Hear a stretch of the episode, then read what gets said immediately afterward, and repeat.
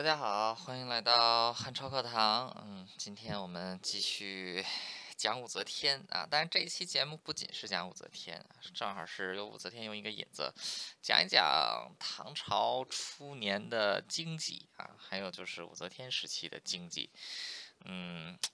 为什么要讲？唐朝初 这个初唐的经济呢，呃，很简单，因为在历史的这个啊叙述当中啊，都是把这个唐朝升为盛世啊。唐朝有两个盛世，一个是初唐的呃贞观之治，另外一个呢就是中唐的开元之治啊。这个开元盛世和贞观盛世。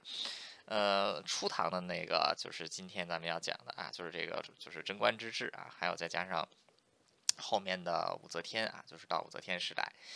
呃，先说一说唐朝建国的时候，大概是一个是这个什么德行啊？嗯，用现在的话来说，就是不咋地啊，不太好。因为隋朝末年的时候爆发了大规模的战争，人口损失其实是非常大的。呃，隋朝当时极盛的时候啊，就是在隋炀帝继位之初，呃，当时这个户口数啊，在整个隋朝有八百九十多万。啊，就是有多八百九十万户人家，人口数呢啊，大概是有这个四千六百万啊，这个是一个在中古时期算是一个比较可怕的数字了。呃，不过即便是如此，也没有当年的汉朝来的东汉啊来的这个鼎盛。呃，东汉人口最多的时候有六千多万人啊，这个。后来到三国，到三国时期的时候，不到一千万啊，就是这个死太多了。呃，到隋朝啊，就是经过了将近四百年的时间啊，终于是缓过来了。呃，隋炀帝呢，太好大喜功了，呃，这个四次征辽东啊，然后又修这个大运河，又修宫殿，把隋朝的国力呢给折腾的够呛啊，人民有点苦不堪言。呃，结果这个知事郎王勃在山东的长白山。不是辽宁的长白山啊，是山东的长白山。那个时候是这个 山东有个地方叫长白山，呃，在山东的长白山揭竿起义啊，掀开了掀起了这个隋末农民战争的序幕。呃，隋朝末年人口损失是极为庞大的。呃，根据这个贞观啊，就是这个贞观年间啊，贞观年一开始的统计啊。当时就是原来隋朝鼎盛的时候，八百九十万户啊，到唐朝初年的时候只剩下两百万户了啊，剩下那些户口去哪儿了？战争当中死掉了。呃，当时隋末的时候，死人死的可能都有点麻木了吧？这个先是隋炀帝自己四次啊远征高丽，呃，第第三次远征高丽的时候啊。一共有三十万大军啊，这个回到回过来活着回来的只有大概两千七百人啊，这个呃后来杨玄感起兵叛变啊，这个杨玄感被镇压下去，呃隋炀帝认为这个人多了就会叛变啊，结果这个光在洛阳城啊一一一晚上就处死了三万人。呃，后来这个王世充啊，去讨伐刘元进，呃，刘元进的部族投降三万多人啊，这个王世充眼睛都没有给这个眨一下啊，就给这个杀光了，呃，所以当时死人死的真的是有点麻木了啊，就是这个吃人肉的事情啊，就是在历史上都有记载。呃，比如说啊，说这个有一个叫朱灿的人啊，就是也是一个起义军领袖，呃，麾下士兵有二十万，这个呃，他每到一处呢，这个完全不管农务啊，就是到处抢东西啊，结果所到之地呢，老百姓就一堆堆的饿死，呃，老百姓死太多，没人种粮啊，这个军队没有粮食吃，没有粮食吃怎么办呢？简单啊，吃人呐，啊，这个士族这个。把女人小孩抓过来啊，给这个杀掉啊，煮放锅里煮熟了，就当军粮吃啊。这个朱灿还自己得意洋洋地说啊，说这个人肉是最好吃的啊，说只要还有人啊，哪里担心会这个饥饿呢？啊，甚至到什么地步呢？就是他所到之处啊，要求军队出去搜粮啊，是搜人啊，就是这个不是搜粮啊，是去搜人，然后搜人来这个啊，来这个当味道。呃，后来这个啊，就是这个啊，就是这个朱灿啊，他投降了唐朝啊，投降了这个李渊。李渊派一个姓段的人啊，这个叫段雀啊，去慰劳他。呃，段雀跟朱灿喝酒啊，这个喝多了，嗯，段雀就问朱灿说：“你听说你吃人肉啊？人肉好吃，人肉是什么味道的啊？”朱灿就说：“说说这个吃人肉就好像吃猪肉一样啊。”当即就把这个段雀还有随从几十人啊，都给这个都给杀了啊，然后就给吃了。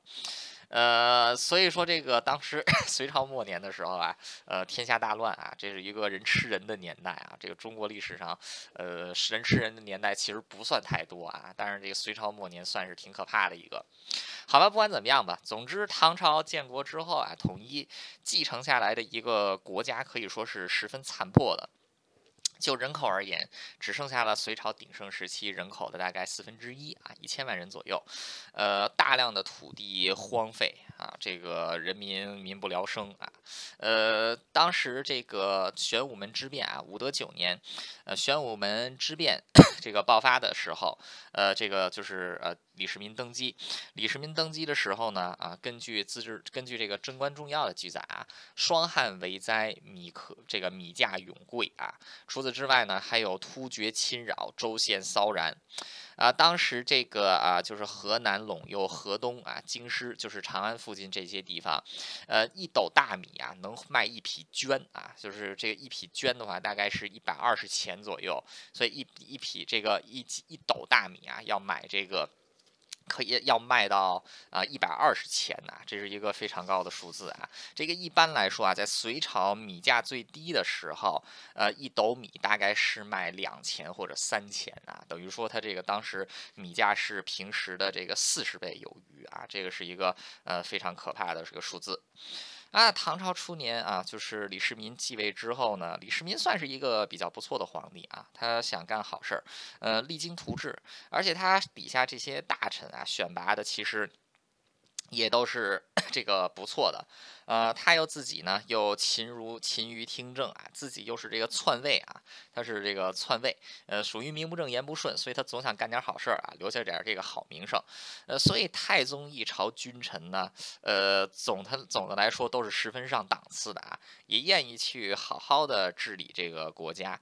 呃，那这个中央官制还有就是这个官制的选拔，我们上一期已经讲过，啊，那么在经济制度上呢，啊，唐朝就是做出了两个创。呃，第一个呢，就是。沿袭了北魏以来的均田制啊，这个均田制咱们之前也讲过，现在也简单说一下，就是呃，这个人啊成年之后呢，每人授予这个就是一定的荒废的田地啊，然后这个田地当中有一部分呢是你的这个可以继承的啊，然后另外一部分呢就是等你死了之后，国家再行分配，然后呢让你来进行耕种啊，这个叫所谓的这个均田。那另外一个呢，就是跟均田制相搭配的税收制。啊，叫做租庸调制啊。租庸调其实指的是三个东西。什么叫租呢？啊，租就是你种地种的这个田租啊。每年是交多少呢？是交这个两担啊，就是这个，就是每年啊，就是你就交这个两担啊。这个是你交田租啊，交粮食。第二一个呢，是这称为租庸调的这个调啊。调是什么呢？啊，就是缴这个布匹啊，就是这个啊绫绢啊，然后这个各要两丈。啊布呢？如果是绢加这个粗布的话呢，这个两丈再加上这个五分之一啊，就是大概你再捐你再捐个这个两尺三尺呃就可以了啊。如果说你要是这个捐不出布来呢，你就以布这个啊换麻或者换钱都可以啊。所以就是有租啊，还有调。那庸呢啊，其实就是给国家 服这个劳役啊，这个徭役。一年呢，啊，就是这个啊，服二十天啊，给啊国家当二十天的工人。啊，要是闰年的话呢，就当这个二十五天。啊，当然，如果说你要是不想去服役也可以啊，怎么办呢？就是你这个啊，就是这个你每就是比如说你二十天啊，二十天你五天不去啊，一天呢就算一尺三尺的绢啊，你拿十五尺的这个绢啊，呃，所以这个呢就是租庸调啊，相当于是国家的一种税收制度。呃，租庸调。要对农民的负担其实是非常轻的啊，这个。它体现的是这个啊，就是轻徭薄赋的精神。那根据当时的这个田地产量啊，还有这个布匹的这个输出，呃，当时农民大概是交多少的税呢？啊，这个现在算一下是百分之二点五，呃，其实是一个非常低的这个税率啊。就是你想想现在你收入税缴多少啊？唐朝的这个农民收入税，你想想他才缴这个百分之 这个百分之二点五，啊，所以说是这个轻徭薄赋，这个轻徭薄赋啊，这个人民他这个生产积极性也高，呃，所以。这个贞观异常啊，政治清明，再加上这个经济制度得当，呃，所以贞观异朝很快啊就逆转了当时这个隋朝末年的这种衰败还有颓废啊。那根据这个贞观之治啊，还有包括《唐书》《资治通鉴》的记载啊，到了贞观一朝啊，这个 往往就是路不拾遗啊，夜不闭户啊，物价呢也很低啊，就是这个到了。贞观十二年的时候啊，就是大米一斗才卖三钱或者是四钱啊，就是相对于原来就是一匹一匹大一这个一斤一斗大米要卖一百二十钱来说啊，这个价钱就已经是回归正常了啊。呃，所以连这个贞观政要啊都这个评论说，此皆古稀未有也啊，说这真是一个啊这个从没有 从没有见过的啊这么一个盛世。啊，那这个同样的啊，就是在敢问，就是在这个啊，就是地方的土地制度还有税制上进行这个。创举还有调整的同时，呃，唐朝初年在经在货币制度上呢，其实也有建树。呃，我们现在经常说这个唐朝最有名的一个钱币啊，叫开元通宝啊，这个应该有不少人听说过这个开元通宝吧？好多人都说这个开元通宝是这个开元年间啊，就是唐明皇这个李隆基的时候定的，因为它不是有一个年份叫这个开元嘛？呃，其实不是，啊，开元通宝其实是在唐高祖啊这个武德年间，就是李渊年。间就已经这个。就已经是这个啊，就是开始发行了啊。当时的这个开这个开元通宝啊，是在公元六二一年啊，武德四年开始发行。呃，它呢，这个为什么开元通宝有名呢？第一就是它有唐一代，它一直在发行开元通宝。还有一个呢，就是开元通宝，尤其是早期的开元通宝，质量其实是非常不错的。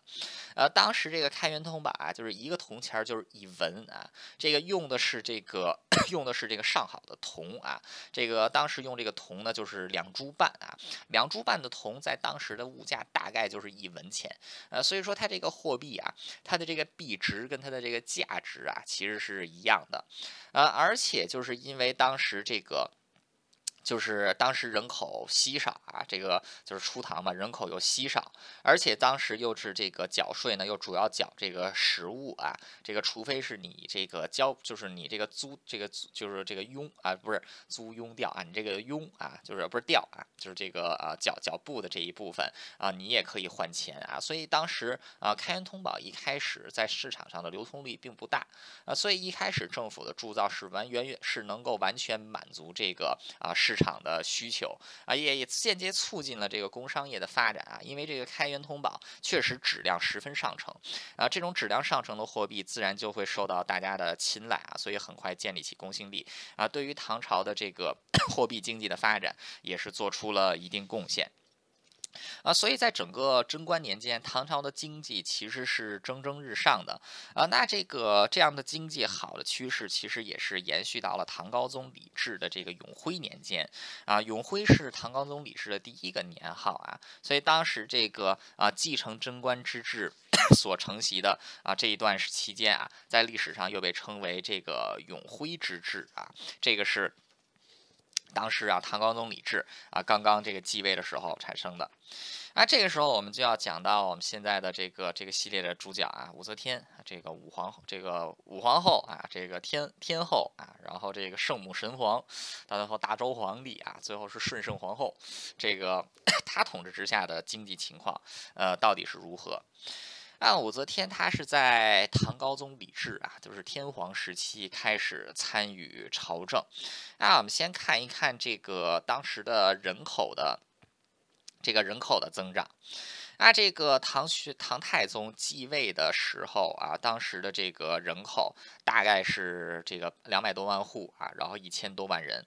啊，到了文皇驾崩的贞观二十三年啊，公元六四九年，二十三年之后，那当时根据这个户部的这个，当时根据户部的统计啊，当时唐朝的县户啊就有三百八十万啊，人口呢又有一千九百多万人啊，这个是一个相当可怕的增长啊，啊二十年之间人口相当于是翻了一倍啊，这个。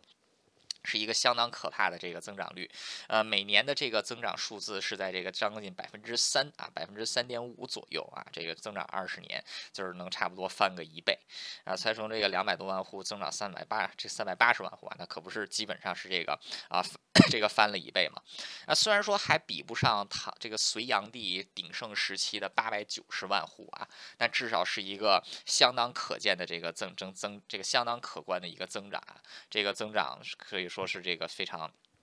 也反映出当时经济的这个非这个经济的盛况。那武则天这个大概是在 这个显庆啊，显庆元年开始逐步参与朝政啊，一直到武则天在神龙革命当中啊，就是神龙元年，公元七五零年啊，被推翻啊，这段期间呢啊，中国的这个人口啊，这个。又涨了多少呢？呃，根据神龙元年啊，当时户部的统计，呃，唐朝当时有六百一十五万户啊，然后这个口数有三千七百一十四万人，啊，这个其实也是相当 相当大的这个增长，而且是什么呢？就是在这个武这个武则天统治末年啊，因为这个徭役过重的关系，其实是有大量的逃户的，啊，就即便是没有算这些逃离的户口呢，啊，仍然是。有这个六百一十万一六百一十五万之巨，啊，所以可见当时的这个初唐的时候，人口的增长速度啊，其实一般都是这个，其实都是啊挺快的。呃，从贞观年啊到这个天宝到这个天宝年间啊，就是从这个唐太宗李世民啊，一直到这个开元盛世啊，这个之间 大概有过了一百一十六年啊。这一百一十六年，当时的人口平均的年增长率大概是百分之一点二。啊，你千万别小瞧每年这个增长百分之一点二啊，这个一点二它是是叠加上去的，你增长一百年，这个可就是三倍四倍的差距。呃，这个在一个农业社会来说，延续一百年。年均增长百分之一点二的人口，这是一个相当可怕的情况啊！这个在不仅在这个中国历史上史无前例的啊，在这个世界史上，呃，农业社会也很难看到这样的这个 增长的盛况啊。那这个啊，尤其是在这个唐朝啊，这个就是高速人口和户口的高速增长，也确实是唐朝初期的一个人口啊一个重要的现象啊。那这个啊，当时就是啊，从这个。但是这个就看增长的速度而言啊，在这个神龙元年啊，就是这个神龙元年期间啊，就是到这个贞观贞观呃贞观朝一直到武则天统治结束啊，再把后面的这个开元盛世啊，如果中间分成两部分啊，就是一个是开元盛世，一个是开元盛世之前啊，其实在。这个呃，唐太宗、唐高宗还有武则天统治时期，呃，人口增长的速度其实是要比后面开元之治的时候人口增长速度要快的，啊，所以也能看得出来，就是整个唐初唐啊，啊，人口其实都是处于这个啊高速增增长的阶阶段啊，那为什么会出现这样的情况呢？第一是均田制还有资庸调制确实是起到了这个轻徭薄赋的效果，而且就是在均田制，你这个生的人越多。你这个获得的土地也就越多，但是你交的税呢，啊，一样还是那么少，啊，所以也就鼓励 这个大家去生育，啊，所以人口才会出现这么大的增长，啊，但是为什么到了开元年间，就是反而我们看人口增长数字下降了呢？啊，其实也是跟啊这个呃均田制还有租庸调制开始走向这个崩坏有关。为什么会走向崩坏呢？很简单，土地不够分了啊，这个据根据均田制就是授予这个。就是均田制授田，有这个永业田，有这个就有陆田跟桑田。你可以保留桑田，但是却要上缴这个陆田，交由国家再分配。你这个全国人口一千万的时候，那当然是有地分了。你全国人口四五千万的时候，那这个地就有点不够分了啊。所以说到了这个后期，唐朝后期的时候，呃，这个均田制还有租庸调制就逐步是。走向了一个死胡同啊，只得进行改革啊，所以均田制慢慢的就被废弃掉啊，租庸调制也被后来唐末的这个两税法所取代啊，这个与之相对的就是跟跟这个均田制绑定在一起的唐朝的府兵制啊，也因此产生了这个，也因此产生了这个变化。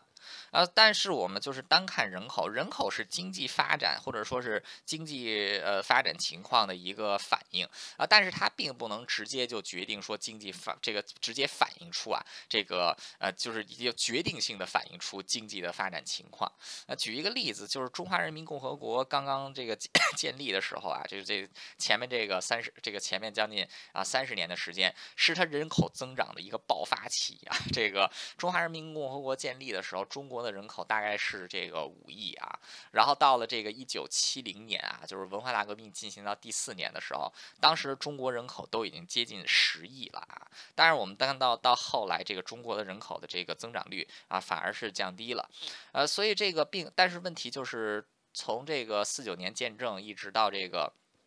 就是一九七零年啊，反而是中国经济最不好的这么几年啊，但是人口增长很快啊，主要是这个因为 没有这个啊，就是没有这个战争了啊，然后再加上国家当时的这个政策啊，这个人民生活确实相对来讲有一定提高啊，有这个缘故啊，所以人口并不能作为一个单一数据啊，我们并不能说因为这个初唐的这个人口增长吧是这个超高速啊，所以我们就说这个初唐经济好棒棒啊，到武则天时期都好棒棒。那如果你要这么算的话，那开元盛世就不是盛世。了，因为开元盛世的这个人口成长率反而还不如之前了，那我们就要看来，我们就要来看第二个这个指标，就是物价。呃，一般来说，在经济好的时候呢，物价都是这个处于这种大家可以负担的啊，这么一个啊，这个 就是这么一个水平啊。尤其是基本的民生物资啊，价钱一定不会太高，到了这种不可负担的地步啊。像唐朝初年啊，就是这个隋朝隋朝这个留下来的烂摊子，一斗米能跟一匹绢啊，就是这个相，这一匹一斗米是一匹绢的价钱，一百二十钱啊，这就有点过分了啊。所以这个 我们看。初唐的这个米价啊，也能看，也能这个间接来看一看当时的这个经济发展。呃，前面提到了，就是啊，贞观元年啊，公元六二七年的时候。一匹绢大概是一斗米啊，也就是一百二十钱，啊，之后经过这个唐这个唐文皇啊，这个唐这个李世民的励精图治，到贞观三年啊，也就是三年之后，当时国家的经济已经是变得相当不错了。呃，根据《贞观政要》啊，还有这个杜这个杜佑的通典里面的《识货志》记载，呃，贞观三年的时候，当时一斗大米就已经降到了三钱或者是这个啊四钱。啊，当然了，这个随着经济的这个增长，货币发行量的增多，价这个价钱当然会这个继续往上提高的啊，这个是没有办法的。啊，贞观年间米价确实也有上升，到了贞观八年的时候啊，就是贞观三年的时候，米价是三三四千一斗啊，到了贞观八年的时候呢，米价就已经到了这个。这个啊，就是啊，这个四五钱一斗啊，但是这个增 这个增值速度还不快。那后来这个到了贞观十五年的时候，米价反而还出现了下降啊。当时这个一斗米只值两钱啊，这个还是在长安城啊。想想在北京一斗米值两钱，这是这是一个什么样的这个情况？啊，所以这个啊，当时唐初的时候啊，因为也没有遇到什么大的天灾人祸啊，这个 民众的粮食生产也比较积极。那所以在这个唐初的时候，米价可以。说是被压得相当的低啊，就是都出现两钱或者这一点一千两钱的这个。这个时代，那后来到了这个就是啊天皇天后啊武则天跟她的老公李治到泰山去封禅的啊，就是麟德 这个麟德年间，也就是这个公元六六五年、公元六六六年啊，也就是这个贞观十五年的二十年之后，那这个因为连年是这个丰收啊，当时的大米仍然是这个一斗啊，在在这个洛阳啊，在神都洛阳也只是卖这个五钱而已啊，这个再往之后的这个三十年啊，也就是从这个麟德。从这个公元六六五年到公元六六六年啊，这一段这个 就是啊这一段期间呢啊米价其实是记没有记载的啊，但是我们看这个就是唐朝整个的这个米价啊，从贞观三年一直到这个麟德三年啊，就是从公元这个二这个公元。六二九年一直到公元六六六年啊，就是这个将近三十年的时间，是大唐是这个大唐啊米价最低的这么一个时代。那后来为什么这个没有记载了呢？就是到了这个天皇晚年啊，还有就是到武周统治期间，米价是没有任何的记载的。啊，这个，呃，这个，呃，也也有可能是因为当时的赋赋役，就是这个税负沉重啊，社会失序，呃，导致这个民生失调啊，所以说史官是没有进行记载啊，也有这种可能。还有一种就是因为太好了，所以没得记啊，有这两种可能。所以我们待会儿仔细这个，我待会儿这个仔细剖析一下。啊，不管怎么样，就是。但是这个到了天皇年间啊，即便是有这个天灾人祸的时候，啊，米高米价也不是常态啊，基本上这个米价都能维持的这个 这个比较低。那后来再次有这个呃，就是米价的这个记载，是要到开元年间啊，就是唐这个唐玄宗李隆基的时候，呃，开元十三年的时候，根据《识货志》的记载，开元十三年，也就是公元七二五年啊，就是过了六十年之后啊，当时的这个一斗大米大概是卖十三钱啊，然后根据唐书的记载啊，自后天下无贵物，两斤米。斗不至二十钱啊，这个绢一匹值二百一十钱。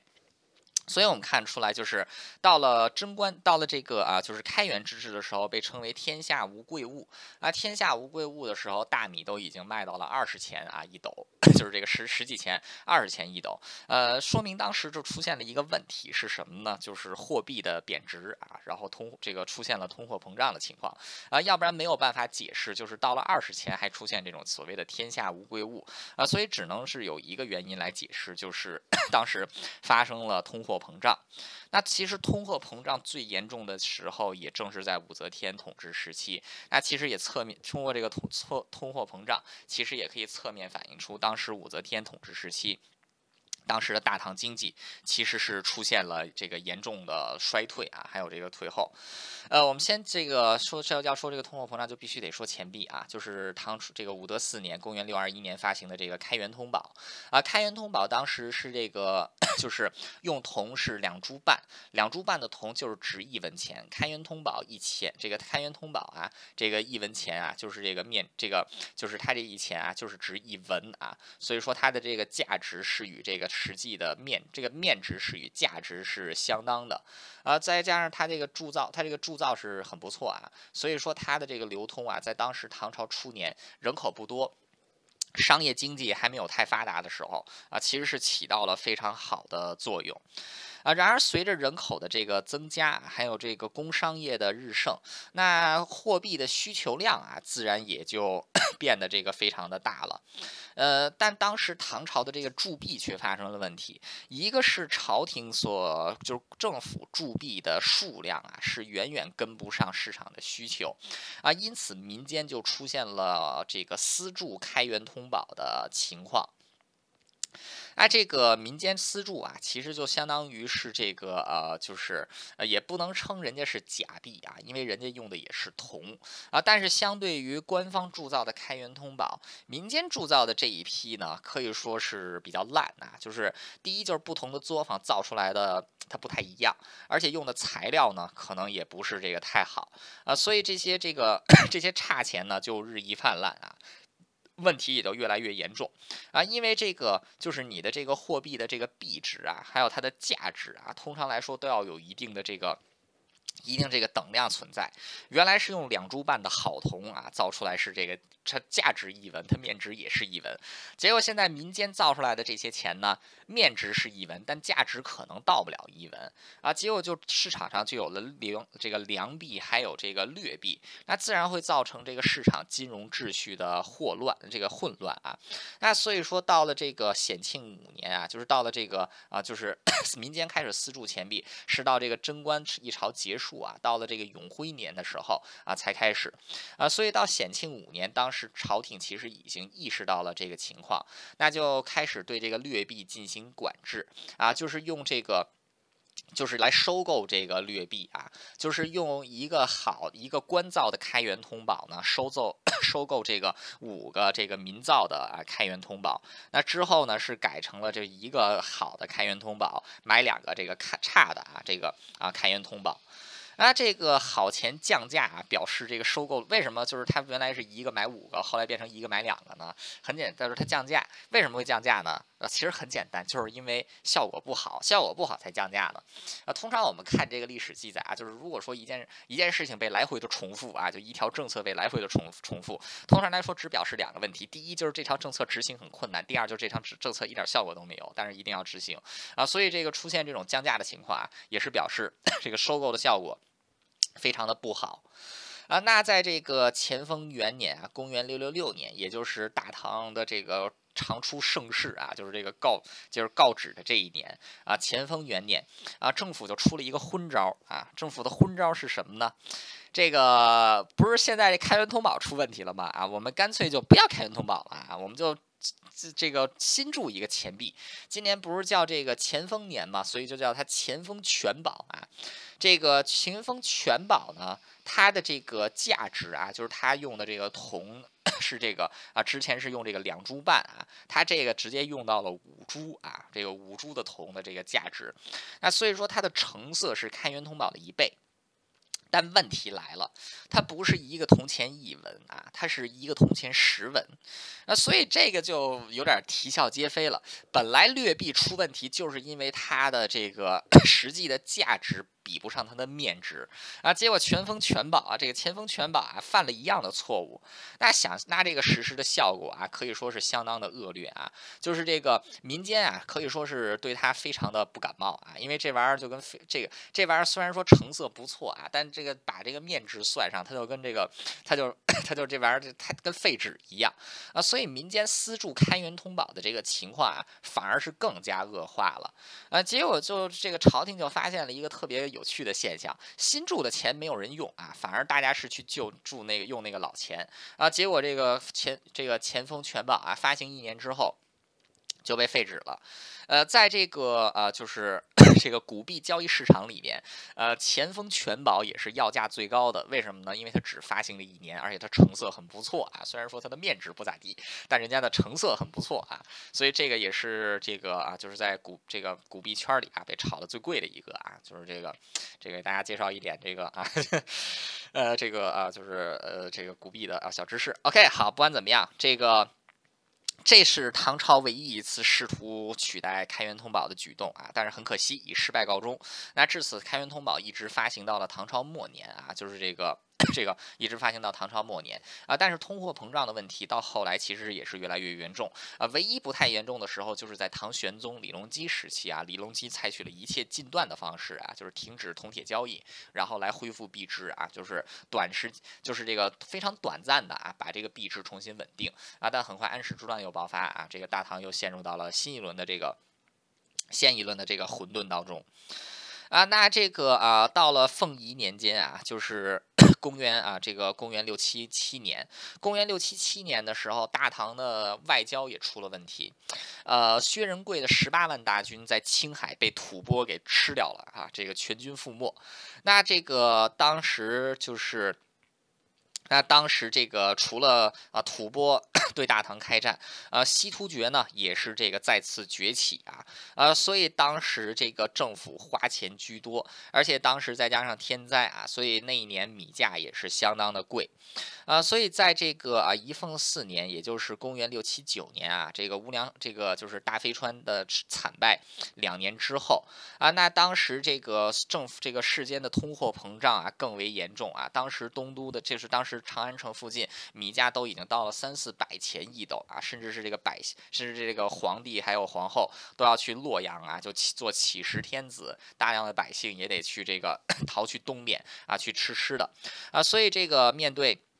如此严重的通货膨胀啊，呃，唐高宗就下令啊，首先是减少官铸啊，就是这个当年啊是官方不再铸造钱啊，因为为什么呢？市场上钱太多了啊，通货膨胀了啊。还有一个是什么呢？就是来这个啊救市购换这个恶钱啊，就是救市来购换这些私铸的烂币啊，就是这个 这个啊，就是命令东都啊东都洛阳把往年的这个糙米啊，就是往年存的这个旧的大米拿到市场之上。一斗大米呢，换一百这个一百文的这个恶钱啊，就是就是来这个进行更换啊，所以我们看得出来啊，就是到了这个啊，就是 唐高宗统治。唐统治李治统治晚期的时候，唐朝已经出现了非常严重的通货膨胀的情况啊，甚至到了唐高宗李治驾崩的这一年啊，当时政府还曾经立法，就是这个私铸者是要被处以绞刑啊。呃，虽然看得出来是这个的用这个，就是它表面上看起来是政府这个要坚决啊抵制私铸，但其实。彰显出来的一个历史事实就是私铸的情况是太严重了啊！这个政府都要祭出来绞刑了啊！不管怎么样，武则天她所继承的一个货币政情况，其实就是私铸严重，劣币日烂啊！然后这个怎么着都无法禁止，那这个是武则天 要面临的局面。那我们来说说武则天，就是我们上一期讲了武则天的这个朝廷的统治风格啊，就是简单来说就是个暴君啊，一团乱。那他自己其实也没有什么高瞻远瞩的这个建国计划啊，就是武则天从来没有提出过什么像样的呃建国理念啊，或者说是什么治国方针啊。唯一跟政策有关的，就是他还是在做这个皇后的时候啊，就是 这个啊上书写过这个。就是上书写上表写过这个十二事啊，这个十二事当中呢，有关于人事行政的啊，也有关于这个啊，就是这个社会教化的。啊，但是却没有一条是关于这个经济治理的。啊，所以这个女武则天搞权术啊，那当时这个一等一的棒。啊，但是搞经济来说呢，武则天却就是就她的这个后来的政绩还有表现来看呢啊，确实是一个，确实是一个这个门外汉。啊这个，因为武则天统治一朝啊，宰相人 人事啊，这个宰相呃人事变动频繁，然后这个官员很多人提拔上来是没有才干的啊，吏治混乱啊，所以中央政府自然也拿不出来任何有。积极的这个有积极意义的啊改革措施，那再加上这个，所以说当时的经济情况在武则天夜朝其实是越来越严重的啊，就是这个尤其是以通货膨胀为主。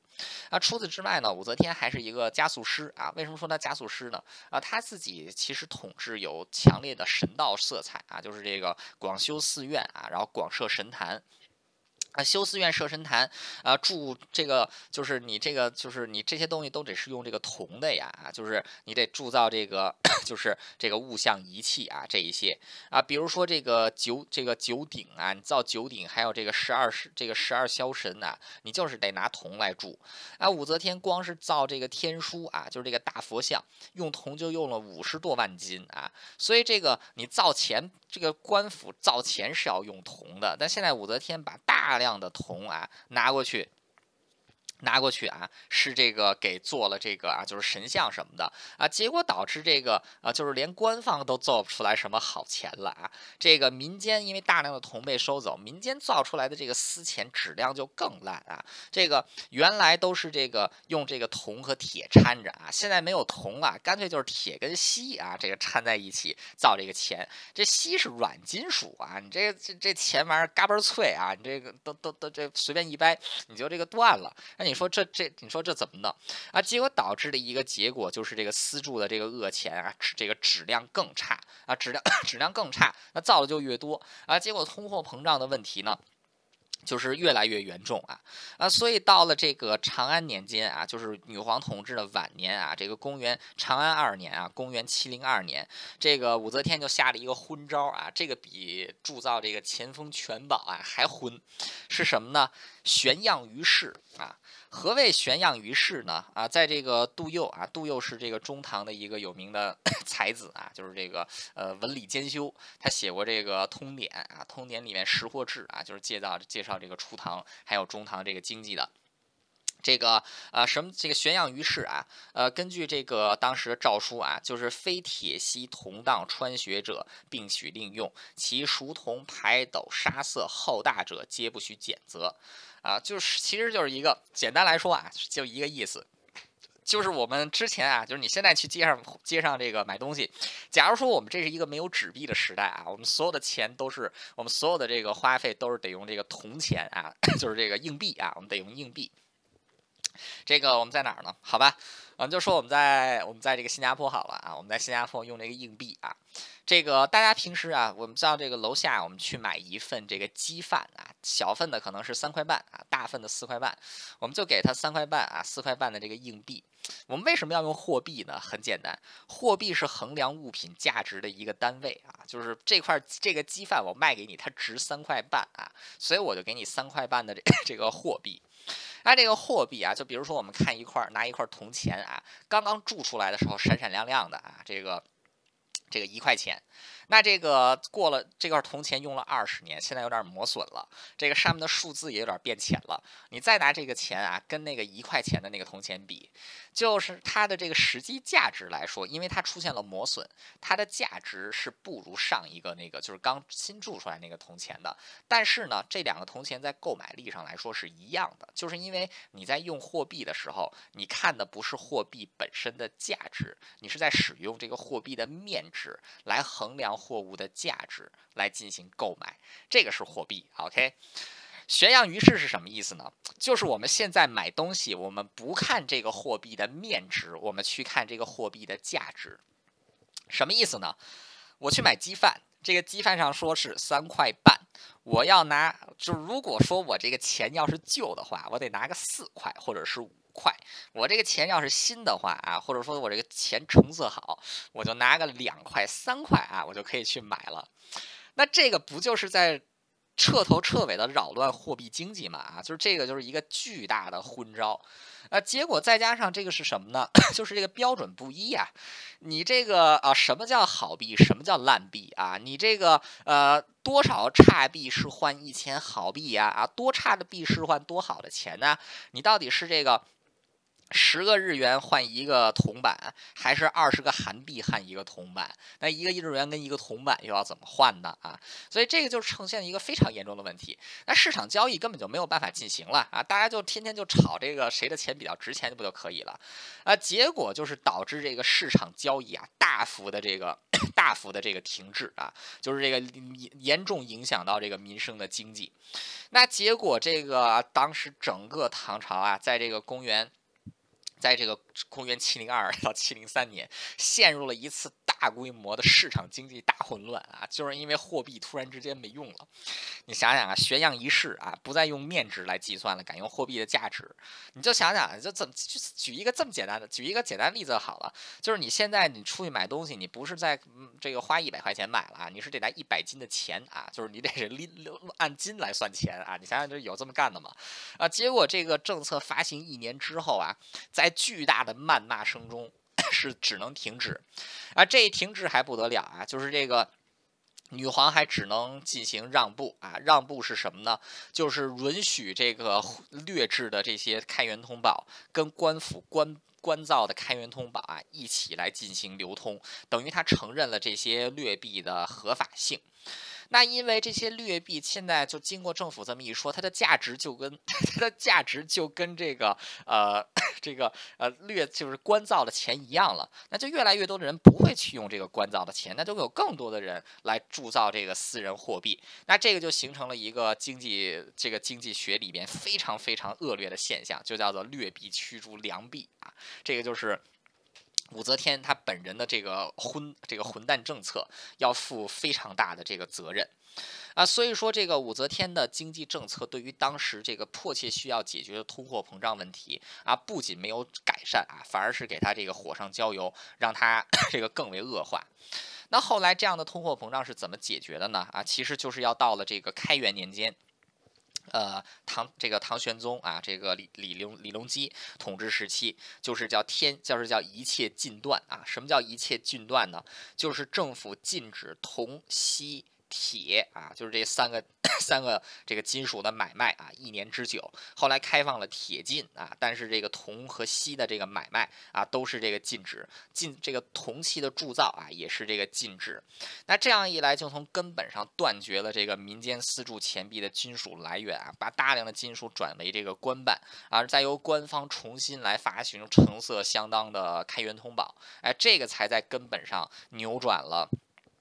这个啊，就是通货膨胀的问题。啊，只不过后来安史之乱之后，通货膨胀再次又这个疯狂的起来了啊，就是这个严 严重发生。啊，所以这个就能解释为什么说开元年间天下无贵物，但是一斗米仍然能卖到二十钱啊，但是在这个啊，就是六十年前一斗米才卖这个三四钱啊，就是这个六十年的时间，物价涨了这个四五倍啊，其实这个跟武则天本人也有很大的关系啊，就即便是到了开元年间啊，这么想尽办法的去扭转啊通货膨胀的问题啊，也只能是给按在。这样物价都已经涨成这样了，呃，所以武则天她自己在货币政策方面啊，这个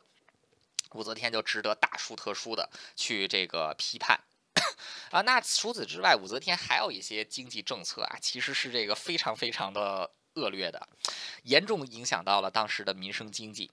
第一个是什么呢？就是禁止天下屠杀啊，禁屠是在这个如意元年到九世元年，也就是公元六九二年到公元七百年啊，将近九年时间的禁屠政策。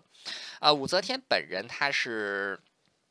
信奉佛教。啊，除此之外呢，就是他信 除了信佛之外呢，啊，他自己也是利用神道来进行统治啊。就是我们那上一期讲到了，就是这个呃前一期啊，不是再上一期，呃天人感这个天人感应史观啊，天人史天意史观啊，还有就是他利用这个宗教啊，所以他本人又崇尚佛教啊，所以他在这个公元六九二年的五月啊，下令天下禁止屠杀啊，呃。杀人还是可以的啊，就是这个官，这个当这个酷吏杀人还是可以的，但是呢，这个 就是屠屠宰这个牲口啊，都一律禁止了。不仅屠宰牲口禁止了，捕鱼捕虾啊，钓鱼钓虾啊，都是这个，都是这个不可以了啊啊，所以说这个啊，就是这个啊，就是。问题是非常严重的。第一个是什么问题呢？就是很多人是靠着这个捕鱼、捕虾、屠宰啊为生的。那这些人呢，就是这个一瞬之间就失业了。那失业之后呢，这些人就成为了这个社会的不稳定因素啊。就很多人就成了逃户、流户，呃，户口逃亡，然后这个啊，社会治安衰败啊，也是这个女皇统治时期的另外一个大的社会问题啊。过几期我们社会问题的时候再仔细细讲。还有一个是什么呢？就是。很多地方这个捕鱼捕虾，它是重要的食品来源。这个 后来到了这个九世，到了这个啊九世元年啊，公元七百年的时候啊，江淮地区大旱灾啊，大旱灾的时候，人民不能下河捕鱼捕虾啊，好多人就是因为这项政策啊，是活活的给饿死了啊。所以说这个政策啊，就是这个。就是这个跟跟这个德川幕府年间德川纲吉的这个生生类怜悯令啊，生类怜悯令啊，有这个异曲同工之妙。呃，另外一个呢，就是女皇的宗教政策啊，对国家也是造成严重的负担。就是 这个僧人尼姑的队伍啊，这个严重膨胀，佛寺大量兴建啊，侵占土地，而且这个僧尼队伍是需要这个工币来进行供养啊，这个佛寺土地也不需要交税啊，所以说无形当中又是增加了这个负担啊。同时，连这个租庸调制都被女皇给玩坏了。这个尤其是这个调这个庸的部分啊，就是这个当然了，这个就是。加税制啊，还是每人每年交两担啊，然后这个交的调呢也都是一样。问题就是在是这个庸啊，就一般来说，政府要是这个请请这个工人工作的话，就是每年啊，根据租庸调制，每年是 只需为政府服徭役二十天，闰年的时候服二十五天啊。如果说是遇到这种特殊情况啊，就是可能会加赋啊，就是这个加加庸啊，加庸的话，每年不得超过五十日。而且政府家用的这些年钱要以市场价格给民众啊，就是予以经济上的补偿啊。但是这个政府在武则天时期呢，啊，政府在这个租庸调上啊就给玩坏了。怎么玩坏的呢？其实很简单，就是以低于市价的手段来购买民间的物资，还有这个劳动力啊，就是这个合适还有合故。那这个原先政府调动民间的这个劳动力呢，都是需要以这个市场价格啊。一方面呢，这个是为了稳定市场的秩序；另外一个呢，也是不要无缘无故给民众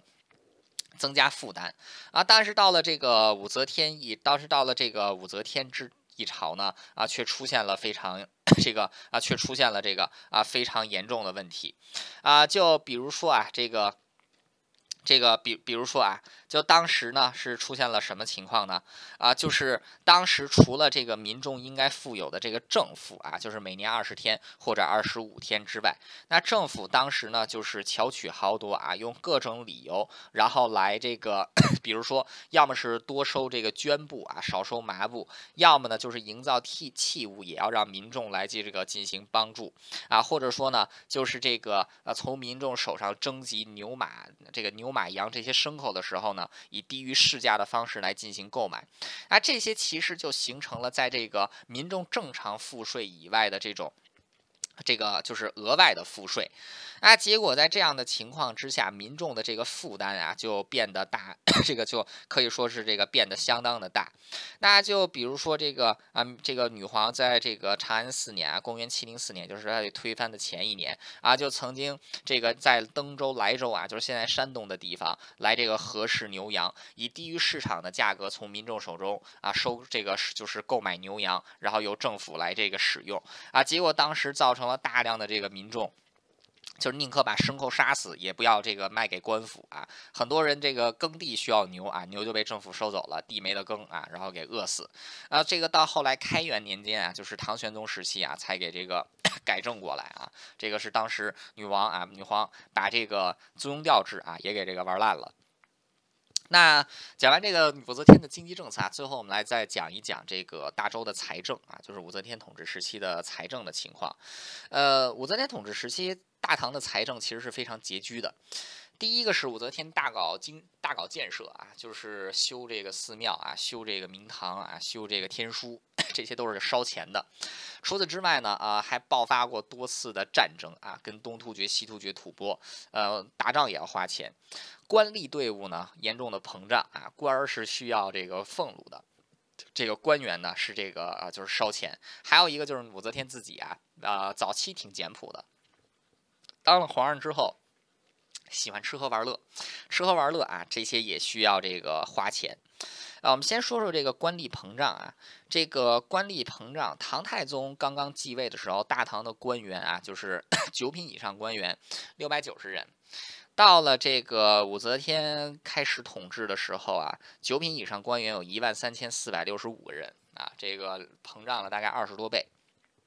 每年呢，新增官员一千四百多人，退休啊，这个一千一百多人啊，等于说每年净增加这个三百多。而且女王在登基啊，就是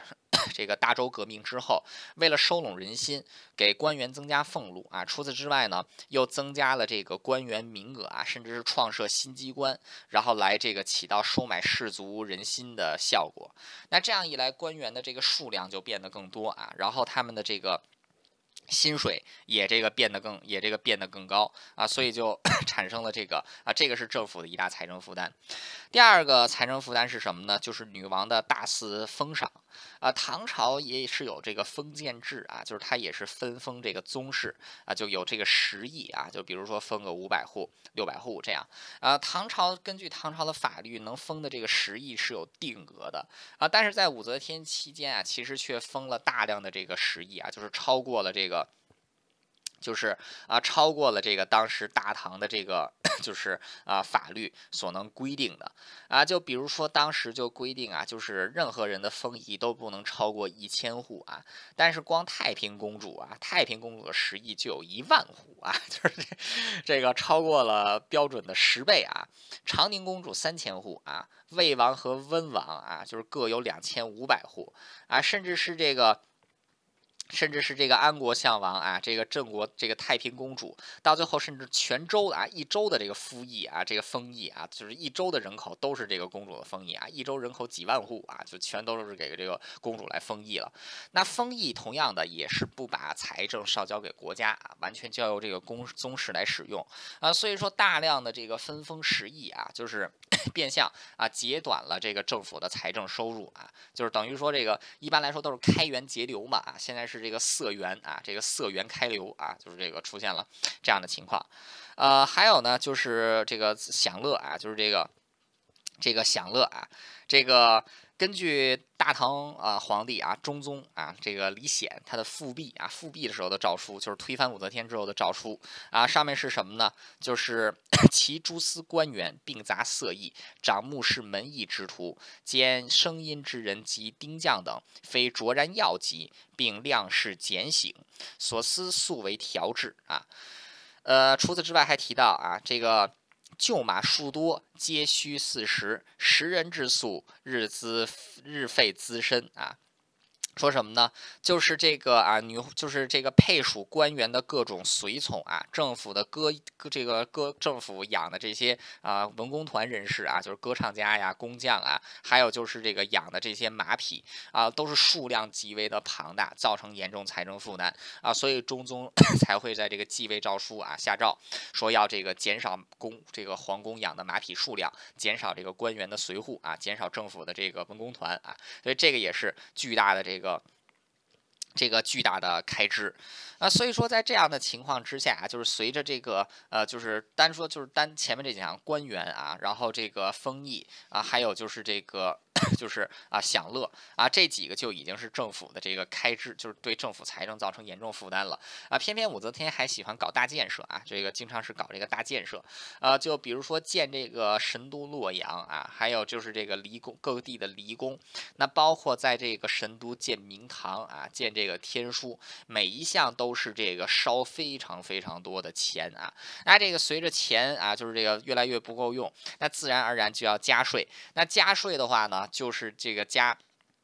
这个增加百姓的这个 这个增加百姓的这个负担啊，就是增加这个租庸调制的这个这个庸的部分。那这样一来，又出现大量的百姓啊逃亡，逃亡的户籍呢没有办法统计，没有办法统计，没有办法交税，那只能是从这个新的啊，就从这个还没有逃的这些人身上来进行这个搜刮啊。所以在武则天统治一朝，当时呃这个整个唐朝的经济实时是出现了一个衰落的情况啊。虽然说人口还还在这个稳步的往上涨啊，但是通货膨胀的问题非常严重，国家财政呢 陷入严重的这个困窘啊。关于军事的部分，我们接下来几期啊，这个还会有一期专门讲军事的时候会讲到。那这样一来也会导致严重的社会问题啊，就是这个。民不聊生啊，社会治安的败坏呀，啊，这一些我们在讲社会的时候也会提到，啊，所以这个就从所谓盛世的角度而言，呃，武则天统治时期绝对算不上是一个盛世，呃，有人说这个武则天是叫上启这个上承贞观之治，下启开元盛世啊，这个完全是对武则天的一种 过分的美美化，呃，就是武则天她自己的这个就是统治时期呢，啊，可以说是啊，就是是贞观之治和开元之治不要学习的。的对象啊，后来开元之治其实就是把武则天所有的政策给反过来啊，就成这个开元之治了啊。当然，我也并不是就是就说武则天是一个一无是处的人啊，但是武则天就从经济管理上，还有就是包括后面的这个国防。与外交的政策上啊，武则天确实是一个门外汉啊，就是他自己其实是这个半斤八两啊，就是这个把国家经济、把这个国家的外交 和军事搞的是这个一团混乱啊。如果说要是这个文化建设的话，那武则天是唐朝文化建设最好的皇帝啊。但是问题是，武则天的诸多的文化建设啊，就是宗教的复兴、文化的昌盛啊，是建立在这个国家经济的全面衰退啊、外交国防的全面败坏，还有这个百姓的沉重的负担之上的。呃，所以如果说这个单是以啊国家建设的角度而言，武则天是绝对算不上一个好皇帝啊啊！虽然说我自己也挺喜欢武则天的啊，但是这个就是呃该骂的，就是该批评的地方还是得批评啊，就是这个该。该这个表扬的地方还是得这个表扬。呃，我们要学习武则天这种啊，就是这个呃，我们要学习武则天这种持之以恒啊、持之以恒的精神啊。我们要学习她这个不因为自己的出身啊就自惭形秽的这种精神啊。但是我们千万不能学习武则天这种单纯为了自己权力啊就胡管乱搞，自己什么都不懂还自己什么都想管的啊这种这种行为啊，这个是他不可取的地方。好了，洋洋洒洒讲了这么多，把这个初唐的经济，还有啊，就是武武则天统治时期的经济重经济状况，大概简重点的跟大家总结了一下。好了，本期节目到此结束，感谢大家的收听，我们下期再见。